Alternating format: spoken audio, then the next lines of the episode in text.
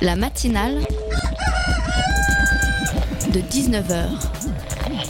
Et bah, c'est une émission qui parle de société, politique, euh, Culture alternative. On va aussi parler de sport, euh, de gens dans la rue. et l'actualité en règle générale. On va peut-être parler des corbeilles à On va linge pas s'ennuyer. en osier d'Auvergne. voilà, il y aura, y aura des invités. Des sociologues, des invités chercheurs. Les invités ne diront que des choses intelligentes. Ça va peut-être s'étriper un peu de temps en temps, mais La matinale de 19h, du lundi au jeudi jusqu'à 20h sur Radio Campus Paris. De quoi avez-vous peur? C'est la question qu'un enfant de 8 ans m'a posée cette semaine. Du vide, lui ai-je répondu. J'ai le vertige. Ah ouais C'est bizarre, il m'a répondu. Moi, j'ai peur de vrais trucs, comme par exemple euh, des clowns tueurs ou des poupées avec du sang dans les yeux. Ah, ah oui, c'est pas la même chose. En fait, moi aussi, j'ai peur des clowns, tueurs. Finalement, avec du recul, nos deux réponses ne sont pas vraiment des vrais trucs. J'ai le vertige, d'accord, mais en soi, cette peur, je la ressens quand je monte chez des amis qui habitent au sixième étage dans des chambres de bonne, et j'ai peur parce que le vide m'attire, parce que je crains que mon corps se détache de mon esprit et se dit Allez, c'est parti, on va sauter dans le vide pour voir ce que ça fait. Non, c'est vraiment pas rationnel. Je me suis demandé à nouveau de quoi ai-je vraiment peur? En fait, de tellement de choses. De l'avenir, du monde dans lequel on vit, du réchauffement climatique. Mais toutes, cette- mais toutes ces choses-là ne semblent pas vraiment réelles. Je confonds un peu la peur avec l'angoisse, l'appréhension. En tout cas, ce que je peux vous affirmer ce soir, c'est qu'il y a une chose dont je n'ai pas peur, et c'est de présenter ma première matinale sur Radio Campus Paris. La matinale de 19h, le magazine de Radio Campus Paris. Bienvenue à tous dans la matinale. La pilule a 60 ans en France, mais de plus en plus de femmes remettent en question ce petit cachet que beaucoup d'entre elles prennent tous les soirs. Certaines décident d'arrêter de la prendre. Pourquoi? On en parle tout de suite avec Sabrina Debusca, auteure de J'arrête la pilule. À partir de 19h30, nous allons parler d'engagement avec l'association Asteria qui vient de créer un petit guide qui recense les différentes manières de s'engager dans la capitale. L'offre ne manque pas, mais justement, comment s'y repérer? Alors restez bien à l'écoute car comme le dit le générique de l'émission, ce soir encore, les invités ne diront que des choses intéressantes. Depuis le 19 décembre 1967, la loi Neuwirth autorise la vente en pharmacie et sur ordonnance seulement des moyens anticonceptionnels. On pensait que cette loi permettrait à tout couple français d'avoir des enfants lorsqu'il souhaiterait et lutterait en plus efficacement contre l'avortement. D'ailleurs, voici ce que certaines femmes pensent de la pilule. Est-ce que vous prenez la pilule? Oh non, Est-ce que vous auriez peur de prendre la pilule oh oui, Pourquoi vous auriez peur parce qu'il y a peut-être des, des- d'autres euh, conséquences qu'on peut avoir, des symptômes de panne. Il faut voir les naissances euh, qui va venir euh, après. C'est ça qu'il faut voir. On a entendu tellement des, des choses hein, là-dessus, alors... euh, Vous croyez que c'est dangereux Pour moi, oui. Ce n'est pas normal. pas confiance, quoi. Vous auriez peur, si vous preniez la pilule, d'être malade Moi, je dis que c'est l'homme qui doit faire attention, puis c'est tout. C'est l'homme qui doit faire attention et puis c'est tout. Ça me plaît bien cette idée. Vous venez d'entendre un micro-trottoir de 1972 diffusé dans l'émission Hebdo Vie moderne. Des femmes se méfiaient déjà de la pilule contraceptive et pourtant, le petit comprimé contraceptif est vu aujourd'hui comme l'un des outils ayant permis la libération de la femme et le remettre en question. hum, C'est parfois compliqué. Est-on finalement si bien informé que cela sur ce comprimé? Un livre enquête intitulé J'arrête la pilule est paru en ce début de mois aux éditions Les Liens qui libèrent et nous recevons ce soir pour en parler son auteur Sabrina Debusca. Bonsoir. Et bonsoir à tous. Euh, pour m'accompagner sur cette interview, Héloïse de la rédaction. Bonsoir Héloïse. Bonsoir. Sabrina Debusca, donc euh, votre livre a suscité de vives réactions. Certains se sont même euh, braqués qu'on puisse entendre, euh, qu'on qu'on remette en question la pilule comme vous le faites. Vous vous y étiez préparé? Je m'étais pas attendue à une telle violence, pour être très sincère, parce que euh, pour avoir bossé sur le sujet un an et pour préciser à maintes reprises dans le livre que euh, c'est pas un livre contre la pilule, mais c'est un livre qui questionne entre guillemets la contraception hormonale au vu euh, de ce qu'on en sait aujourd'hui scientifiquement. Non, je m'attendais pas à ça, mais mais maintenant bon. Je, je, je suis la vague, mais finalement, vous voyez, là, on est un peu. euh, On est 15 jours après la sortie, c'est beaucoup plus apaisé déjà, et les femmes commencent elles-mêmes aussi beaucoup à s'exprimer, ce qui est intéressant. Parce qu'à la base, euh, j'ai fait ce livre pour elles, et ce qui est intéressant, c'est la vie des femmes quand même. Justement, donc par rapport à toute les- l'enquête que vous avez pu mener, est-ce que pour vous aujourd'hui, il faut avoir peur de prendre la pilule? Je pense que déjà, avoir euh, peur, disons que.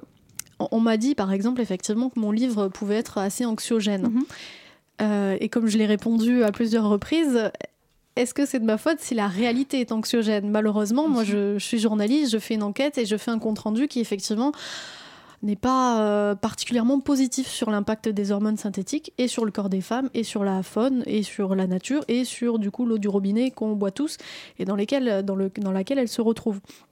Donc euh, voilà, euh, faut-il avoir peur? Je pense pas qu'il faille raisonner vis-à-vis de la contraception dans la précipitation. Ça, c'est sûr et certain. Moi, j'ai déjà reçu pas mal de messages de femmes qui ont lu le livre et qui me disent voilà, euh, je veux me précipiter dans une autre contraception. Non, c'est bon, il n'y a pas d'urgence. On peut regarder les possibilités et on fait ça doucement, en y réfléchissant bien et en réfléchissant aux conséquences. Justement, est-ce que vous pourriez nous expliquer alors quels sont les principaux risques aujourd'hui qui sont liés à la pilule? Alors, euh, en fait, aujourd'hui, le, donc le risque. Alors, le, sujet est assez complexe puisque ce que j'explique, c'est que la science aujourd'hui arrive à une certaine limite et qu'on a du mal, en fait, tout simplement, à euh, observer de manière très précise quel est l'impact euh, réel des hormones synthétiques sur le corps. Mhm. Donc, si on se fie à ce que nous disent les instances de santé officielles comme l'OMS, ou comme le CIRC, le, Centre international de recherche sur le cancer, euh, la pilule œstroprogestative, celle que mhm. prennent 80-90% des femmes, est classée cancérigène avec un. Donc on a un petit, un léger sur-risque de cancer sur le sein, le foie, les voies biliaires, le col de l'utérus. Euh, mais en revanche, elle nous protégerait cette pilule de d'autres cancers comme le cancer des ovaires ou euh, de l'endomètre. Mhm. Malheureusement, ce que j'ai trouvé au long de mon enquête, c'est que cet effet protecteur annoncé par les hormones synthétiques et il serait peut-être un petit peu plus compliqué que ça et il serait peut-être dû à des biais dans les études sur lesquels il faut qu'on s'intéresse particulièrement. Sinon, pour le reste, on a chaque année euh, donc euh, et c'est largement sous-estimé à cause du fait que la pharmacovigilance est malmenée en France. Mais on a donc 20 femmes chaque année qui vont mourir d'un accident thromboembolique, donc un, caillot de sang qui remonte euh, soit dans les poumons, soit dans le, dans le cerveau. Et on en a 2500 qui euh, se retrouvent à l'hôpital chaque année à cause de cette pilule-là. Euh, voilà, pour ce qu'on sait. Mais ce sont des chiffres qui sont largement sous-estimés, puisque par exemple les chiffres que, je viens de vous donner de la NSM euh, sont les chiffres des filles qui vont à l'hôpital. C'est-à-dire que si une fille décède d'une embolie euh, à la maison, c'est pas compté dedans. Or, euh, or, la plupart des accidents qui ont lieu à la maison sont les plus graves. Et on compte pas non plus les AVC dedans. Donc, si vous voulez, ça commence à faire pas mal de choses. Et après, il y a tous les effets secondaires bénins qui sont ceux qui semblent déranger le plus les femmes au quotidien. Et du coup, euh, on doit remettre en question euh, les conseils de nos médecins qui, eux, nous prescrivent les, pilules ben, Déjà, on doit apprendre à réfléchir par soi-même et faire ce qu'on a envie. Moi, je prône euh, ça, je suis très libertarienne, on va dire. je pense qu'effectivement, il ne faut pas être naïf et comme mon enquête le, le, démontre, et je ne suis pas la seule à avoir bossé sur le sujet, quand on a l'OMS, qui est financé à 75% par l'industrie, notamment pharmaceutique, qui nous informe sur la contraception et qui met systématiquement en avant les hormones. Quand on a une science qui est gangrénée, et le mot n'est pas, pas inapproprié, gangrénée par le conflit d'intérêts, nos médecins, ils se basent sur ces études-là et ces recommandations de ces instances-là pour nous informer, nous femmes. Donc nous, on leur fait confiance, c'est tout à fait normal et justifié. Malheureusement, par exemple, un gynécologue n'est pas toujours... Euh, il, est, voilà, il est spécialisé, il n'est pas forcément spécialiste des perturbateurs endocriniens et il ne sait pas forcément que ça peut avoir tel effet. Donc lui, il voit juste, bah, c'est efficace, euh, il y a peu d'effets secondaires selon les études. Moi, mon boulot, ça a été d'aller voir, mais tiens, qui fait ces études? Pourquoi Comment? Et quand on voit qu'il y a autant de problèmes, on se dit malheureusement, les médecins n'ont et de un pas le temps de nous écouter en consultation, c'est un gros problème, c'est pas de leur faute. Euh, et de deux, des fois, ils écoutent pas toujours ce qu'on leur dit quand on leur dit quelque chose. Et de trois, ils ont un peu autre chose à faire que de faire ce que j'ai fait pendant un an avec des spécialistes, c'est-à-dire d'aller décortiquer des études pour voir vraiment qui est derrière, qui les mène, est-ce que ces études sont vraiment fiables? Justement, par rapport à tous ces risques, aussi bien les risques bénins que les plus importants, vous dites que ce que vous montrez tout au long du livre, c'est qu'ils sont largement sous-estimés, effectivement. Alors, vous avez vous montrez aussi dans le livre qu'ils le sont, ils l'ont été dès le début de la création de la pilule. Alors, comment ça se fait qu'aujourd'hui encore rien n'est changé, qu'il y encore, enfin rien entre guillemets, et qu'il y a encore beaucoup de choses justement qui soient euh, complètement sous-estimées au niveau de ces effets-là? Effectivement, les premières, donc le chapitre 2 qui retrace toute l'histoire de la pilule, enfin l'histoire négative, la face cachée, puisqu'après euh, ça a été euh, une histoire positive pour plein de femmes et ça encore une fois bon je suis pas là pour le répéter mais euh, voilà on n'enlèvera pas ça à la pilule euh, mais effectivement à l'époque on savait pas l'effet des hormones synthétiques, on était dans le tout chimique, on était dans l'après-guerre, on était, la science était vue et la chimie comme un progrès. Aujourd'hui, on a, on a totalement dépassé ça, mais à l'époque, c'était la misogynie, tout simplement. C'est-à-dire que la science est tout était aux mains d'hommes. Euh, la pilule n'a pas été euh, créée ni financée par des gens qui pensaient au bien-être des femmes. Donc déjà, à la base, cette idée-là fait qu'on est passé outre toutes les... Quand il y a 5 femmes qui décèdent sur 850 lors des premiers essais sur la pilule et qu'on ne les autopsie pas, on ne les autopsie pas. Et la société Searle qui, qui a mené ces tests se justifie en disant ah bah non, il n'y avait rien qui laissait penser que. Mais attendez, quand on mène un essai sur un médicament et qu'on a 5 décès sur 850 patients, on les autopsie, au moins c'est la moindre des choses. Donc à l'époque, la Mhm. science n'était pas la même qu'aujourd'hui. Cet effet-là, la misogynie, plus le besoin urgent d'une contraception, plus des milliardaires américains qui ont vu en la pilule l'opportunité de diminuer la natalité de certaines minorités ethniques euh, qui voulaient pas se voir se multiplier. Voilà, ça fait un petit gloubi-boulga qui a donné la pilule, qui a ensuite été euh, très appréciée et reprise par plein de femmes. Mais du coup, on est resté là-dedans, c'est-à-dire que ensuite la pilule a généré des, millions et des milliards de dollars. Euh, la science a malheureusement au début été pas mal financée par les États, donc elle était indépendante et aujourd'hui elle ne l'est plus beaucoup. À 70% encore aujourd'hui aux États-Unis, la science est financée par l'industrie. Donc tant que on fera pas des études indépendantes et tant qu'on n'écoutera pas un peu mieux les femmes ou qu'on n'aura pas envie d'aller chercher plus loin, euh, voilà, c'est un fond pour moi de misogynie, tout ce problème de, de pilule. On n'a pas écouté la parole des femmes depuis le début. Et c'est ce qu'on fait encore aujourd'hui. Oui, c'est ce, qui, c'est ce qui explique, se- selon vous aussi, que les femmes ont encore aujourd'hui du mal à dire à leur, enfin, à dire à leur médecin qu'elles veulent autre chose ou à signaler tous les effets qu'elles ressentent et qu'elles ne vont pas forcément dire. Bah déjà savoir ses pouvoirs. Donc euh, quand une femme dit, euh, dit ou pense, je ressens ça depuis que je prends ma pilule. Alors puis des fois les effets s'installent progressivement aussi, donc on relie pas forcément ça directement à la pilule. Mais quand une femme elle va dire ça à son médecin, euh, j'ai une baisse de libido là depuis que j'ai ma pilule, j'ai été enceinte, j'ai arrêté la pilule du coup pour tomber enceinte et ça allait beaucoup mieux. Docteur, expliquez-moi. Ah non mais c'est dans votre tête. Non mais moi ça je suis féministe et je suis effarée de ce discours-là. Je fais un sondage pour le livre parce que visiblement en 60 ans personne n'a eu l'idée de demander aux femmes ce qu'elles pensaient de la pilule. Donc je, suis allée chercher cette information-là puisqu'on l'avait pas vraiment.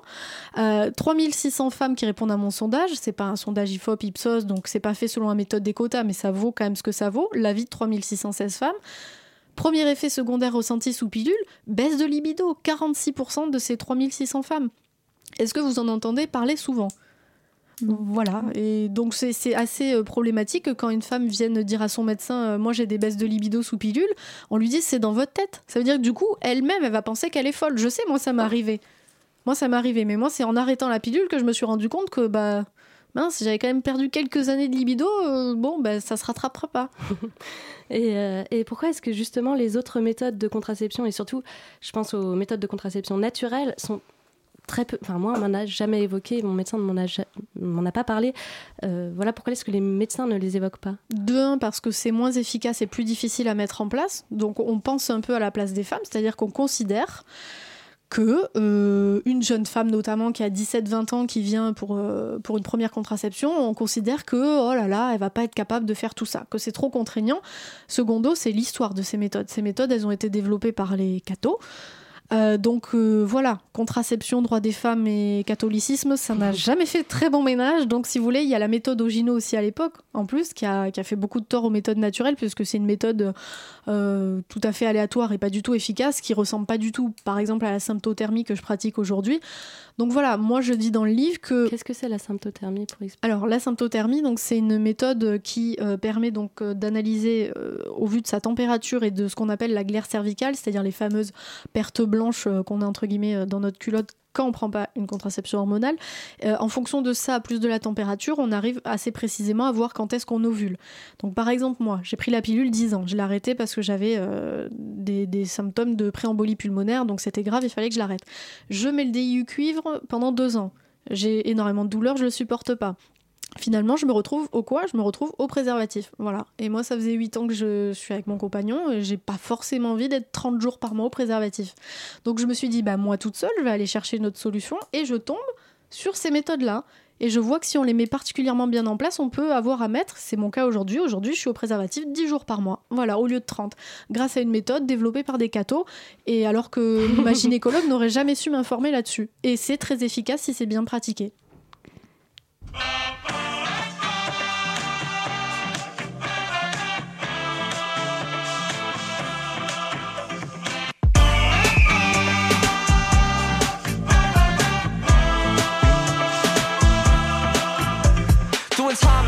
A petty crime, it's a sign. Don't think I ever fall in line to the system. I'll just diss them. I'm on a mission, trying to get a bit of recognition. Lacking nutrition, I feel half dead. Got a lot of ambition, but I never go to bed. And I'm bored of comparisons, jumping the gun. People need to learn to have just a bit of fun. Fuck those that said I wouldn't make it at school. Going around saying, a fool. Well, I've never been cool, never played by the rules. And I spend my time hanging out in the halls. Contemplation, in a messy situation. In a like a nation with no imagination. Feeling on my own, never been a clone what you're doing on my mace of stones. Yeah, yeah. Caught up.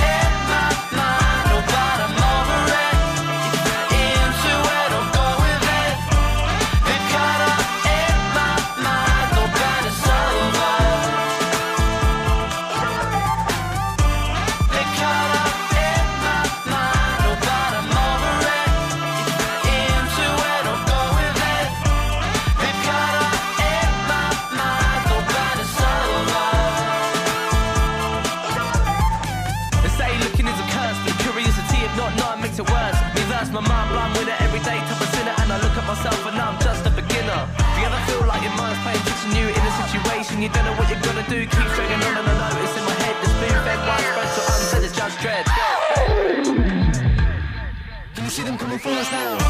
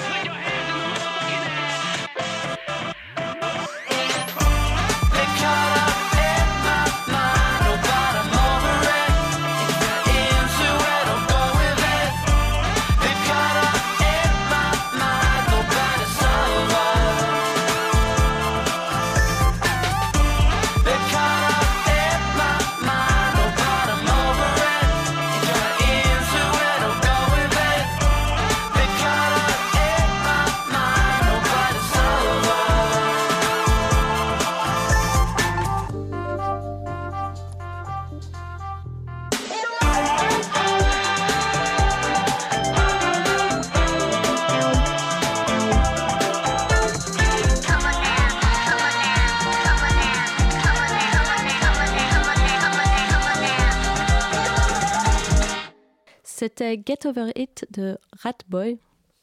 La matinale de 19h du lundi au jeudi jusqu'à 20h sur Radio Campus Paris. Et on est de retour en studio avec Sabrina Debusca, euh, auteure du livre J'arrête la pilule. Et Louise, je crois que tu avais une petite question. Oui, on parlait juste avant la musique des, des solutions. Je voulais savoir quelles sont concrètement les solutions que peuvent avoir les femmes qui prennent la pilule et qui s'inquiéteraient des risques pour leur santé, justement. Donc euh, malheureusement, c'est c'est tout le constat assez triste du livre, c'est que si on veut plus d'hormones, il y a vraiment plus beaucoup de solutions euh, qui soient euh, très efficaces. Donc moi, à la fin du livre, pour celles que ça intéresse, j'ai euh, réalisé un tableau des contraceptions qui sont classées, donc toutes les contraceptions aujourd'hui disponibles, avec ou sans hormones, méthodes naturelles comprises, par efficacité. Et on se rend compte que donc voilà, une fois qu'on sort donc aux méthodes hormonales, on a le patch, l'anneau, etc., qui conviennent mieux à certaines que, la pilule. Mais ensuite, sinon, on n'a que le fameux euh, stérilet cuivre, quoi. Parce qu'après, sinon, on revient au préservatif, au diaphragme, etc. Et pour celles que ça intéresse comme moi, coupler euh, méthode naturelle avec euh, préservatif ou diaphragme pour avoir à l'utiliser que quand il y a besoin en fait. Et ce que vous dites, c'est que le, le stérilet est largement euh, sous-prescrit en France. C'est un peu votre point de vue dans le livre. Alors, comment vous, expliquez cela vous? Ah, c'est pas mon point de vue. Comme tout le livre, je me suis bien attachée à baser ça que sur des faits parce que je, vou- je voulais surtout pas qu'on puisse me dire que c'est mon point de vue et bien loin de moi cette idée. Donc non, en fait, il se trouve qu'effectivement, le, le stérilet cuivre euh, euh, souffre d'une mauvaise réputation depuis les années 80 où on dit qu'il rendrait stérile, notamment les femmes qui n'ont pas eu d'enfants, enfin, qui se rendraient stériles. Donc du coup, on évitait de le mettre sur les femmes qui avaient- n'avaient pas eu d'enfants, euh, ce qui est totalement infondé au vu des études, même si quand même le stérilet peut euh, engendrer des effets secondaires. Je les ai subis euh, comme de nombreuses femmes. Donc voilà, ça reste encore euh, pour beaucoup de femmes par exemple. Aujourd'hui, on a des femmes en fait qui veulent juste efficacité autant que la pilule est stérilée, mais aucun risque d'effet secondaire. Pas de perforation euh, du, col de l'utérus euh, avec le stérilet, enfin pas de perforation utérine avec le stérilet, pas d'effet secondaire de la pilule. Et du coup, là, à ce moment-là, on retombe que sur préservatif, diaphragme, qui est quand même bien moins efficace que le préservatif, donc bon, euh, attention quand même. Préservatif masculin et, méthode naturelle pour euh, ceux qui veulent coupler, mais il n'y a pas grand-chose. Et c'est pour ça que moi je dis, euh, face à cette nouvelle génération de jeunes femmes qui sont en train d'arrêter la pilule, est-ce qu'on peut pas être pragmatique deux minutes, poser les faits sur la table et voir ce qu'on peut faire pour elles au niveau de la recherche pour trouver et répondre à cette demande? C'est-à-dire qu'aujourd'hui, il y a une souffrance dont, dont on parle jamais, qui est la souffrance contraceptive tous les jours, euh, des millions de femmes euh, souffrent d'effets secondaires, des hormones, de leur stérilet, etc. Euh, et on n'en parle jamais. Il y en a certaines qui meurent, il y en a d'autres qui finissent handicapées. Si ça, c'est pas féministe que de dire, bah non, moi je veux autant d'efficacité. Mais il n'y a, pas- a, a pas de raison que les femmes souffrent pour ça. Mais c'est pas encore gagné. Et d'ailleurs, vous évoquez dans, votre livre la contraception masculine. Elle est pour bientôt. Et est-ce qu'elle comporterait aussi des risques? Ah bah si, pour moi, si vous voulez, la pilule pour homme, ça serait très bien qu'elle soit là. euh, parce que concrètement, enfin, je veux dire, il y a un moment où je vois pas pourquoi on, ferait souffrir les femmes et que les hommes n'aient pas le droit aussi d'avoir ça à disposition. Mais euh, les études, euh, comme aujourd'hui, on n'a pas les mêmes critères que dans les années 60 quand on a développé la pilule. Voilà, aujourd'hui, les études faites sur la pilule pour hommes montrent trop d'effets secondaires. Des effets qui sont pourtant similaires à ce que les femmes ressentent sous pilule. Donc pour l'instant, on ne développe pas. Il y a d'autres solutions qui ont été proposées qui sont pas mal qui sont notamment des stérilisations réversibles. On met un petit gel euh, dans les canaux spermatiques qui amènent le- les spermatozoïdes et qui empêche ces retours à la case départ pour le spermatozoïde. Et il reste dans son coin. Et hop, dès que l'homme a envie de faire un enfant, on lui enlève ce gel et tout remarche à nouveau. Ça, c'est un super truc. Ça s'appelle le Vasalgel, développé depuis les années 80. Donc contraception réversible masculine, ça existe, testé avec succès sur euh, l'homme, euh, même si ça pourrait encore être mieux testé. Mais du coup, vous voyez, voilà, personne ne- visiblement ne veut investir dedans. Ça intéresse pas grand monde, quoi. Ouais, on a l'impression que tous les sujets autour du, du corps de la femme et des douleurs sont pas pris au sérieux. Enfin, c'est le même cas avec euh, les règles, avec récemment les, les, maltraitan- les maltraitances euh, avec lors des Gynécologiques. accouchements. Voilà, Mm. lors des accouchements. Euh, on voit que les médias se saisissent peu à peu de, ces questions. Euh, Qu'est-ce que cela euh, vous évoque Moi, ça me fait très plaisir parce que je me bats depuis des années. tout ce que je fais en journalisme tourne autour des femmes, de la santé des femmes et du féminisme. J'ai aussi un blog où je parle pas mal de féminisme. En 2014, j'étais la première journaliste en France en presse écrite à consacrer un, do- un dossier d'une dizaine, d'une quinzaine de pages qui est gratuitement d'ailleurs accessible sur mon blog sasaurait.fr. Vous tapez, ça s'appelle La médecine est-elle violente envers les femmes? Vous voyez? Et en 2014, j'ai parlé de ça. Tout le monde m'a regardé comme ça en me disant Oh, tu parles de.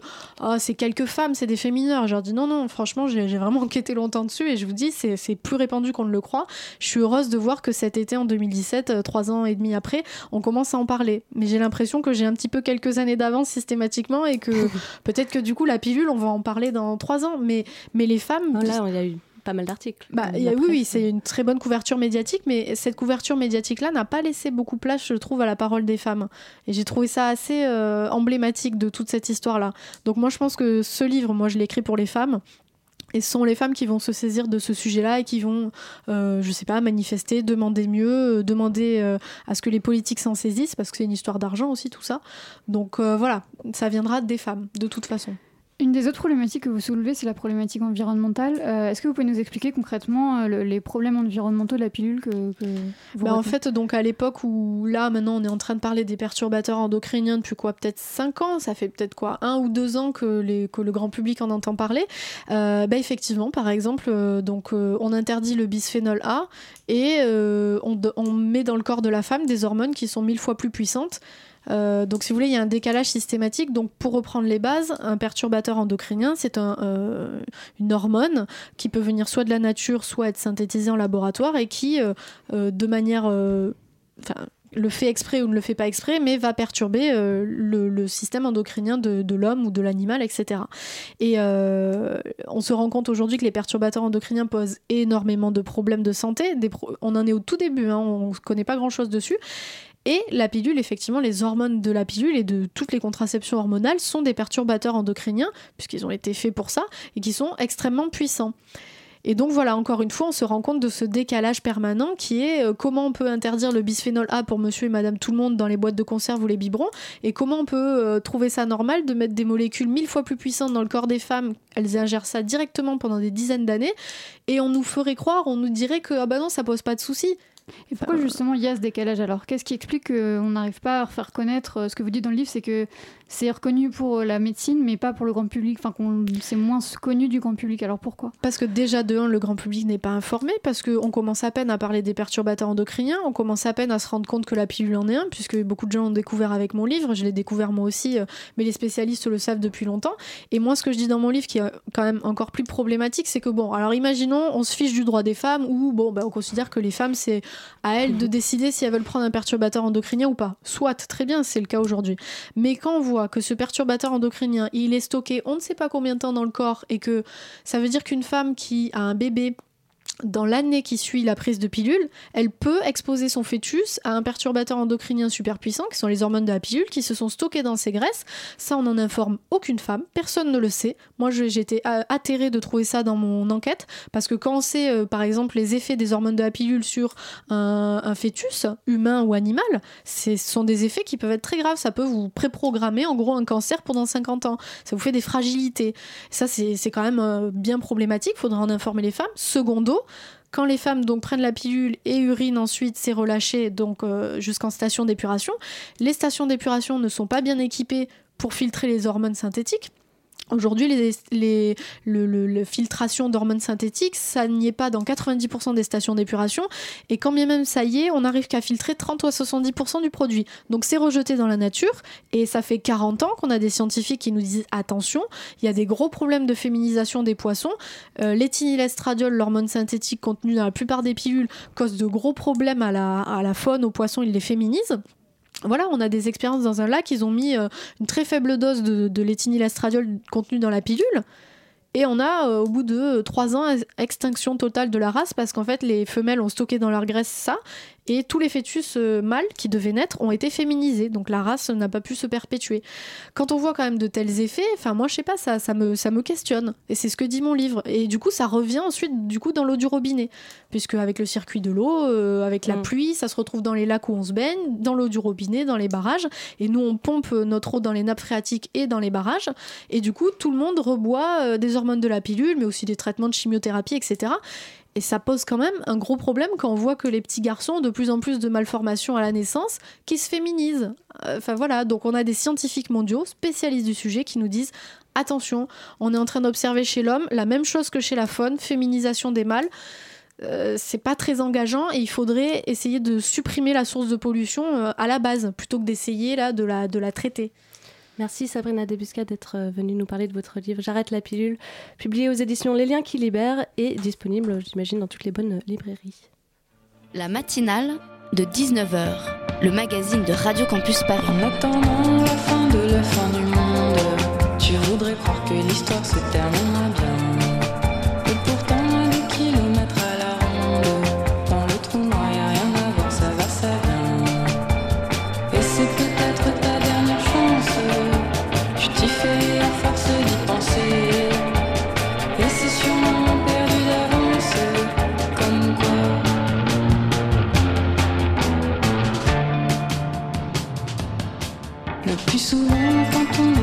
tu te répètes peut-être à défaut d'arguments. Finalement, l'espace d'une fraction de seconde, tu te dis que l'infini c'est dans trop longtemps.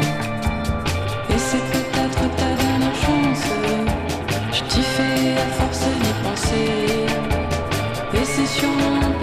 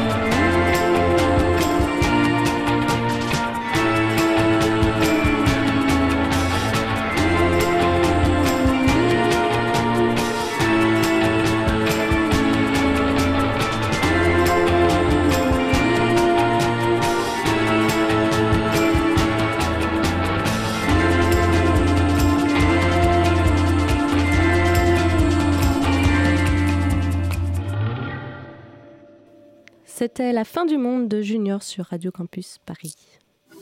La matinale de 19h sur Radio Campus Paris. Depuis quelques mois, vous entendez de plus en plus parler de réalité virtuelle ou VR ou Virtual Reality. Si vous avez encore des interrogations à propos de ce nouveau phénomène, c'est le moment de tendre l'oreille. Lucas, bonsoir. Bonsoir Anna. Tu as testé pour Radio Campus Paris, il était temps, la réalité virtuelle au Forum des images. Tout à fait Anna. Dimanche dernier, le Forum des images, qui se trouve au sous-sol du Forum des Halles à Paris, organisait une journée porte ouverte. À cette occasion, il proposait aux curieux de voir des films en réalité virtuelle. Puisque ma mère écoute cette chronique, je rappelle en deux mots ce qu'est la réalité virtuelle. C'est une technologie qui simule la présence physique de l'utilisateur dans un environnement artificiel. En fait, on enfile une sorte de visière que l'on place devant ses yeux et qui nous plonge dans un monde virtuel.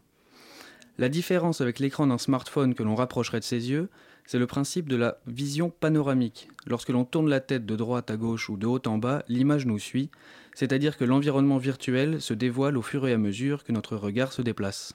Et alors, euh, comment se déroule une séance de cinéma en réalité virtuelle? La première différence avec une séance de cinéma traditionnelle, c'est que nous ne sommes pas nécessairement plongés dans le noir. Puisque le casque de réalité virtuelle occupe tout notre champ de vision, la luminosité autour de nous n'a aucune importance. L'autre différence concerne les sièges. Ce sont des sièges qui pivotent, ce qui permet de profiter pleinement de la vision à 380 degrés. Une fois assis sur le siège, on peut se tourner pour voir ce qui se passe autour de nous, dans ce nouveau monde virtuel. Enfin, on porte sur les oreilles un casque audio qui nous extrait définitivement de la réalité. Waouh Et quels sont les programmes que tu as pu euh, visionner? J'ai vu un film qui s'appelle Sergent James. C'est une fiction de 7 minutes réalisée par Alexandre Pérez. L'histoire est simple, un jeune garçon, James, doit aller se coucher, mais il a peur de ce qu'il peut y avoir sous son lit. Quand le film commence, on est sous le lit de l'enfant, avec les lattes au-dessus de notre tête. On voit le garçon et sa mère entrer dans la chambre, puis le garçon se couche. Une fois le garçon couché et la chambre plongée dans le noir, les jouets se mettent en marche tout seuls. Un serpent mécanique se met à ramper vers le lit, le cheval à bascule bouge sans que personne ne le chevauche, le petit train file sur ses rails et dans la pièce, des veilleuses de couleurs différentes s'allument les unes après les autres. Ce que je retiens de cette expérience, c'est que la réalité virtuelle est une activité ludique. Elle nécessite une implication personnelle de l'utilisateur. D'une certaine manière, on prend part à la réalisation du film, puisque l'on choisit précisément ce que l'on veut voir, quelle partie de l'image en particulier? En réalité virtuelle, on ne peut pas voir tout ce qui se passe, comme on ne peut pas voir dans la vraie vie ce qui se passe dans notre dos. Ce qui peut être problématique. Par exemple, en fixant mon regard sur le serpent qui se dirigeait vers moi, j'ai nécessairement détourné mon regard du reste de la scène, et peut-être qu'un élément de l'intrigue a pu m'échapper. Au-delà du film, la séance elle-même est une expérience particulière et un peu déroutante. Au début, j'ai eu peur d'être victime d'une caméra cachée. Donc je vous conseille de jeter un coup d'œil au début de la séance pour vérifier que vous n'êtes pas le seul à vous agiter sur votre chaise. Mais bon, en fait, on s'habitue très vite, notamment au casque que l'on peut porter avec des lunettes et on se laisse porter. J'ai vraiment apprécié. Peut-être euh, que tu as des adresses à donner à nos auditeurs qui voudraient se faire leur propre avis. Oui, la réalité virtuelle est encore balbutiante, mais il y a déjà quelques structures qui proposent des activités liées à la VR, notamment à Paris. Par exemple, le complexe Mind Out rue de Turbigo aux Halles et le MK2 Bibliothèque propose des sessions de gaming en réalité virtuelle, donc là c'est exclusivement euh, destiné au gaming. Sinon, dans le 19e, la Géode propose des parcours d'initiation et diffuse des courts-métrages ou des documentaires. Et bien sûr, le Forum des images où je me suis rendu ce week-end est assez actif dans le domaine. Ils lancent à partir de cette semaine leur samedi de la VR. Tous les samedis jusqu'au 28 juillet, des séances de cinéma en réalité virtuelle sont proposées pour ceux que ça intéresse. Ok, super. Merci Lucas. La matinale de 19h. C'est la rentrée et vous avez pris la résolution de vous engager dans la capitale. Seulement où s'engager et comment Asteria, une asso qui a pour objectif de favoriser l'engagement citoyen, a réalisé un petit guide. Celui-ci recense justement les différentes manières d'agir à Paris, que ce soit pour la vie de votre quartier, dans des mouvements citoyens ou dans des associations d'agriculture urbaine, pourquoi pas. Pour en parler ce soir, nous recevons ensuite en studio pardon, Lucie Berson et Cécile Lisée de l'association Asteria. Bonsoir. Bonsoir. À mes côtés, pour m'épauler durant cette interview, Maureen. Salut Maureen. Salut Anna, salut tout le monde. Alors, un guide pour agir. Pourquoi, à l'heure d'Internet, avoir ressenti la nécessité de recueillir toutes les formes d'engagement dans un petit livre? Euh, alors il y a plusieurs raisons à ça. Euh, la première, c'est que euh, l'aspect l'aspect papier permet aux personnes qui n'ont pas forcément déjà l'envie ou l'idée d'aller s'engager euh, qui euh, sur internet passerait par euh, voilà j'ai envie de m'engager je vais sur Google je tape j'ai envie de m'engager comment faire ou voilà en tapant plusieurs mots clés l'objet papier pour nous c'était un moyen d'aller à la rencontre des personnes qui n'y ont pas forcément pensé et d'aller les voir directement dans plusieurs dans les lieux publics, dans, à différents événements et d'avoir cet objet concret euh, qui recense toutes les manières d'agir et, euh, et, du coup de leur montrer que, euh, voilà, de leur mettre pourquoi pas l'idée en tête. Et, et, donc sur place, ils peuvent feuilleter et voir qu'il y a plein de manières d'agir, que c'est possible et du coup ils ont cet outil-là à disposition. Moi, ma première question, elle est plutôt personnelle. D'où est-ce que votre propre envie de vous engager d'un point de vue citoyen est venue? Comment est-ce que cette envie s'est concrétisée? Je vais. Euh, eh ben, moi, j'étais, j'ai des études en lettres, donc j'avais du temps à côté de mes études et euh, j'avais envie de faire quelque chose, de, d'agir pour d'autres personnes et j'ai trouvé Asteria un peu par hasard euh, sur le site Je m'engage euh, de la mairie de Paris. Et j'ai rencontré l'équipe, c'est super bien entendu, les actions me parlaient. Donc c'était directement avec cet asso qui a produit le guide Ouais, directement, il n'y avait pas encore l'idée du guide. Et vous? Euh, pour ma part, euh, bah, justement, je cherchais à, m'engager euh, bénévolement. Mhm. donc, je suis passée par l'étape, je cherche sur Internet une façon de m'engager. Ça a mis beaucoup, beaucoup de temps. Et de fil en aiguille, au bout de plusieurs clics, je suis tombée justement, bah, moi aussi, sur l'association Asteria. Euh, et, je me suis engagée en tant que bénévole. Et du coup, bah, l'idée du guide, moi j'aurais bien aimé euh, que ça existe, de tomber dessus et pour m'éviter de passer des heures et des heures sur Internet. Et justement, euh, qu'est-ce que vous considérez comme étant de l'engagement? C'est s'engager au sein de structures associatives ou c'est plus large? Euh, alors l'idée euh, pour euh, faire le lien avec le guide, c'est ce qu'on a voulu mettre en avant, c'est l'engagement, donc l'engagement collectif qui, qui permet de, de faire bouger les choses à plus grande échelle. Donc ça, peut être, euh, voilà, il y a différentes formes d'engagement. Il y a le bénévolat associatif, euh, devenir membre d'une coopérative, euh, rejoindre un collectif informel, monter son propre projet aussi et rallier des gens à, ce, à ce projet. Voilà, beaucoup, beaucoup de formes qu'on a voulu valoriser, des formes collectives qu'on a voulu valoriser dans ce livre. Et la cible du guide, la cible, si on peut parler en novlingue un peu marketing, le, guide s'adresse, en priorité à qui? Est-ce que c'est plutôt, euh, plutôt des gens un peu de tout âge et de toute classe sociale? Ou est-ce que vous essayez de cibler particulièrement euh, la génération un peu nuit debout qui a découvert euh, l'engagement citoyen un peu récemment? Non, l'idée c'était vraiment justement de toucher tout le monde et on a mis vraiment cette idée d'accessibilité à tous au cœur du guide. Donc les engagements sont tous des engagements qui ne demandent pas de compétences, on n'a pas mis de bénévolat de compétences. Euh, ils doivent être accessibles à tous. On a indiqué le temps qu'ils peuvent prendre euh, quand c'était euh, assez significatif. Donc, dans l'idée vraiment de toucher le plus de monde possible. Dans les événements qu'on fait, on essaye aussi d'avoir des publics variés. Et euh, au final, en fait, le public de Nuit debout est peut-être déjà aussi pas mal engagé à côté. Donc, euh, Oui, ce guide, c'est intéressant vous venez de le dire, c'est aussi une façon de faire la lumière un peu sur des formes d'engagement auxquelles on n'aurait pas, on n'aurait pas du tout pensé. C'était une volonté de votre part, je suppose? Oui, oui, on a essayé de ratisser le plus large possible. Toujours aussi dans l'accessibilité, il faut que ça puisse plaire à tout le monde. Donc il faut qu'il y ait énormément de thématiques, euh, énormément de, euh, de points d'accroche possibles pour que les gens s'y retrouvent, euh, qui retrouvent leurs convictions, leurs intérêts, les, les choses dans lesquelles ils ont envie d'agir. Donc je sais pas si je peux citer quelques formes d'engagement, mais effectivement on a essayé de, on a toute une grosse partie sur des engagements auprès de publics particuliers. Donc si on veut aider les femmes, les personnes migrantes, les personnes handicapées, euh, on a aussi euh, tout ce qui est bah, agriculture urbaine, vous l'avez euh, dit tout à l'heure, mais le numérique libre, la protection animale, enfin on a vraiment fait le plus large possible et avec même quelques pages plus informatives où on explique tout le vocabulaire associatif. Euh, Parce qu'il y a un vocabulaire associatif il peut y avoir un vocabulaire associatif et des codes en fait, enfin comme dans tous les, différents milieux. Donc ça, on a essayé d'avoir un but pédagogique, informatif, que les gens aient toutes les clés en main, que au final, quand ils s'engagent, ça soit en toute connaissance de cause et qu'ils se sentent bien là où ils vont. Oui, parce que finalement, ce guide, c'est pas seulement un annuaire, c'est pas seulement un catalogue d'associations. Est-ce qu'il y a aussi cette notion de formation à l'engagement citoyen, ou d'éducation à l'engagement? Euh, justement, par rapport à la, comparaison euh, annuaire des associations, c'est tout ce qu'on a voulu éviter. Mhm. Euh, déjà, hum, premièrement, qu'il n'y a pas que des associations et, et ratisser plus large que, que ce type de structure. Euh, euh, et, donc euh, là où on a voulu marquer la différence pour le côté pratique aussi, c'est qu'en fait quand on cherche à s'engager, on cherche plus à justement comme disait Lucie à se rattacher à une thématique ou puis on a besoin de savoir concrètement qu'est-ce que je vais pouvoir faire pour que ce soit plus parlant. Et donc l'idée c'était vraiment de faire des entrées par manière d'agir et pas des entrées par structure ou par association. Ce guide est distribué à prix libre. Pourquoi, pourquoi prix libre?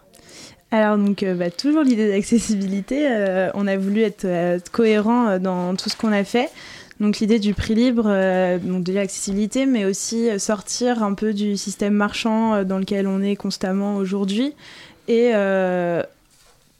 demander aux gens de réfléchir aussi à, la à ce qu'ils attribuent comme valeur à l'ouvrage, quel travail ils estiment derrière, comment ça va leur être réellement utile, et donc à partir de là, de fixer le prix qui leur correspond. Après, on indique que le prix moyen est entre 10 et 20 euros et les gens sont libres de donner euh, ce qu'ils ont envie. Donc pour parler concrètement donc de ce guide, vous l'avez dit, c'est un classement en plusieurs euh, thématiques qui sont euh, très larges. Ça va de l'aide aux personnes marginalisées à l'agriculture euh, urbaine. en le feuilletant, moi, ce que j'ai pu constater, c'est que c'est un, un, espèce de recensement énorme d'à peu près, enfin plus de 200 adresses, ce que j'ai vu. Donc c'est absolument considérable. Plus de 1000. Plus de 1000. Oula, mon Dieu, j'étais vraiment, j'étais vraiment vraiment loin du compte. du coup, ma question, c'est donc, est-ce que c'est une ligne, une, une liste, pardon, qui est exhaustive? Euh, alors, on a voulu s'en rapprocher au maximum. En fait, je précise que c'est pour Paris et ses alentours, c'est ça? Exactement. Euh, en fait, le, on avait un critère géographique et c'est euh, un des critères qui nous a permis. Enfin voilà, il en faut forcément. Bien sûr. Et donc, on voulait pas se cantonner qu'à Paris. Donc, il y avait Paris et les villes aux alentours qui sont desservies par le métro parisien. et et l'idée de Pardon, j'ai oublié la question.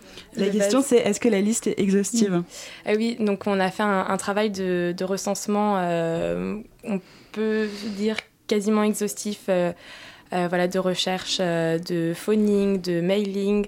Il y a au moins eu un contact avec chaque structure qu'on avait recensée. Mhm. Après, les structures qui sont dans le guide, donc c'est pas exhaustif dans le sens où euh, celles qui sont présentes euh, sont celles avec qui on a euh, vraiment eu l'occasion d'échanger, à qui on a pu parler directement, soit en rencontre, par téléphone ou par mail. Et, et, donc les structures qui sont d'accord d'y figurer, qui ont un intérêt aussi. Euh, et, donc voilà, donc euh, l'exhaustivité euh, n'est pas forcément n'est pas forcément présente, mais la recherche elle est toujours relative. c'est ça. Puis après, il y avait aussi les critères d'engagement collectif que mhm. Cécile a dit au début. Il faut que ça soit dans un vraiment un cadre collectif. Et il y avait l'idée de répondre aux critères de d'œuvrer pour une société plus écologique, solidaire et citoyenne. Voilà, C'était vraiment les mots-clés du projet euh, qui nous guidaient dans est-ce que cette association rentre dans le guide. Après, bah voilà, c'est subjectif aussi, mais on avait des réunions à 5-6 minimum où on pouvait euh, débattre, euh, qu'est-ce qu'on faisait. Donc euh, on a essayé d'être le plus juste possible.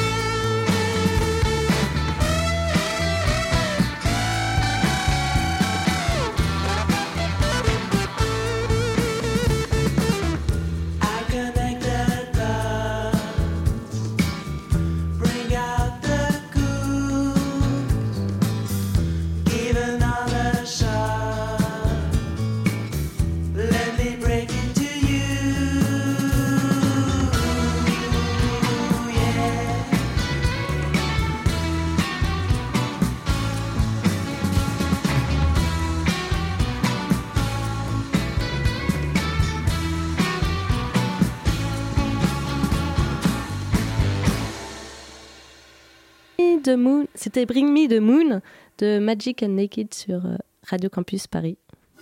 La matinale de 19h, le magazine de Radio Campus Paris. Et pour ceux qui viendraient de nous rejoindre, nous parlons d'engagement et plus particulièrement d'un petit guide qui recense différentes manières d'agir à Paris avec Cécile Lisée et Lucie Berson de l'association Asteria. Et Oui, j'avais une question, j'ai toujours des questions. Euh, donc on parlait avant, euh, avant la pause musicale de- du nombre considérable d'adresses qu'il y a dans ce guide, etc., de la façon dont vous aviez procédé pour euh, recenser des critères géographiques, entre autres, qui avaient participé à la sélection. J'ai vu aussi en feuilletant le guide qu'il y avait certaines adresses qui étaient un peu plus mises en avant par des espèces de sigles, hein, qui sont en fait un peu les, comme les coups de cœur de la rédaction. Je me demandais comment ces adresses avaient été sélectionnées pour vous, pourquoi celle-ci est que d'autres. Euh, pour le coup, c'était euh, le côté euh, subjectif peut-être. C'est plusieurs, personnes, on va dire, le, noyau dur du projet. On s'est dit que ça pouvait être bien de, de, marquer certaines structures avec lesquelles on était particulièrement en accord ou alors on trouvait que leur manière d'agir était particulièrement convaincante, originale. voilà, chacun selon ses critères. Et d'ailleurs, euh, pourquoi accompagner les gens qui se lancent dans l'associatif? En quoi est-ce que ça nécessite un accompagnement particulier? Euh, alors on s'est En fait, c'est un peu le, de là qu'est venue euh, l'idée du guide. C'est une partie d'un certain constat et contexte. C'est qu'on connaît tous, je pense, quelqu'un qui, qui un jour, en regardant les informations ou en, en constatant une situation proche de chez lui, proche de chez lui pardon, qui ne lui plaisait pas forcément, qui a eu envie d'agir. après, le, passage de l'envie euh, à l'action est toujours plus compliqué. Il y a une masse d'informations. Enfin, pour en revenir sur euh, une des premières questions, euh, pourquoi le guide papier, etc., c'est que sur Internet, voilà, il y a une masse d'informations. On peut trouver certaines structures, mais on ne sait pas forcément comment ça marche, qui contacter. c'est voilà, c'est compliqué de savoir concrètement comment faire et et du coup, l'idée de, l'idée de, ce, de ce guide, c'était vraiment de, euh, de, condenser en un seul et même objet euh, euh, tout ça. Et, et l'idée d'accompagnement, c'est, comme l'a précisé aussi Lucie tout à l'heure, c'est qu'en fait, il y a des, parfois il y a des codes, parfois, voilà, si on n'a jamais mis les pieds dans une association ou si on n'a jamais mis les pieds dans le monde de l'engagement en général, euh, c'est bien d'en avoir euh, quelques notions. Euh, voilà, il y a une visée pédagogique aussi, parce qu'il y a des encarts en plus. Mhm. On explique l'enjeu de certaines causes, l'enjeu de certaines manières d'agir concrètes aussi, particulières. et donc pour nous, c'est important que ce soit pas juste savoir qu'il y a ça qui existe, mais voilà, le, un contexte et, et un enjeu derrière. Alors deux mots quand même de l'association qui a participé à la création de ce guide. Donc c'est l'association euh, Asteria dont vous faites partie. Euh, j'ai l'impression que c'est une association qui est présente sur beaucoup de fronts. À part le guide, qu'est-ce qu'il y a?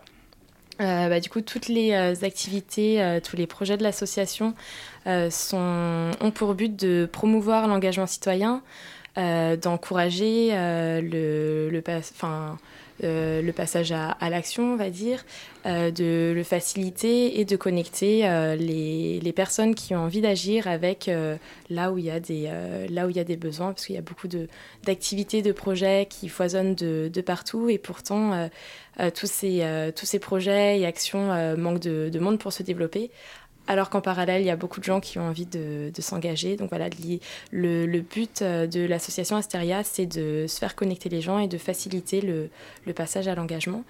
Donc il y, a, il y, a, plusieurs projets pour ça. Par exemple, il y a les euh, cafés envie d'agir. Mhm. L'idée, c'est euh, que les personnes se regroupent, en, se retrouvent en petits groupes de manière conviviale. il y a une thématique à, chaque, à chaque café. Euh, et euh, les gens parlent des, soulèvent les solutions et, plutôt que de parler des problèmes. Euh, il y a les connecteurs citoyens, donc ça c'est des personnes de l'association Asteria qui rencontrent des personnes qui ont envie de faire quelque chose, de s'investir dans un projet ou de participer à une action, une activité solidaire. Euh, et euh, du coup, les connecteurs citoyens les orientent, euh, les mettent en contact, en lien avec des, les structures qui leur correspondent en fonction de leurs envies et leurs contraintes. Il y a aussi, on utilise l'outil vidéo mhm. pour, pour parler d'engagement et, et, encourager l'engagement citoyen.